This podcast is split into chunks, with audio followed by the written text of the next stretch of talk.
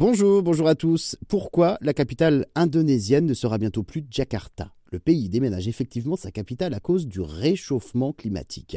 Jakarta, 10 millions d'habitants, 30 millions si l'on englobe sa métropole, est sur l'île de Java est bientôt entièrement engloutie par les eaux. La ville est devenue bien trop petite, trop de monde, trop d'embouteillages, trop de pollution, et il y a en plus euh, des risques de tremblements de terre et de tsunami.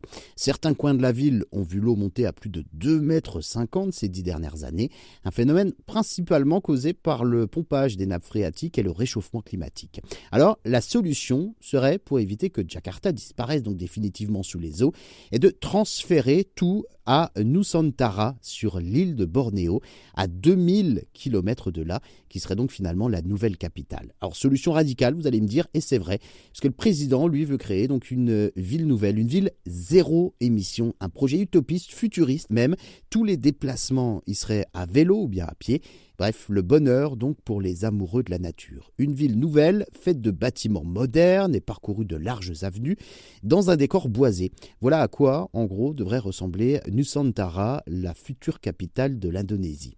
Les travaux sont en cours, puisque le projet a été annoncé il y a trois ans, même s'il y a beaucoup de retard avec la crise sanitaire.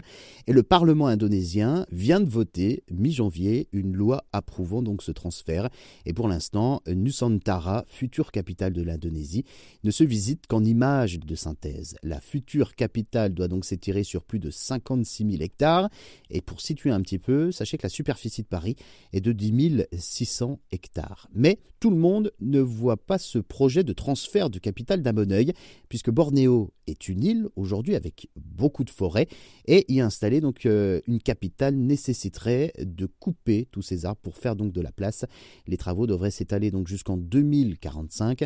L'enveloppe totale prévue pour euh, ces travaux s'élèverait à 33 milliards de dollars, soit environ 29 milliards d'euros. L'Indonésie n'est pas le premier pays d'ailleurs à déménager sa capitale vers une ville nouvelle. C'est le cas en Birmanie, en Malaisie ou encore donc au Brésil, passant donc la capitale de Rio de Janeiro à Brasilia.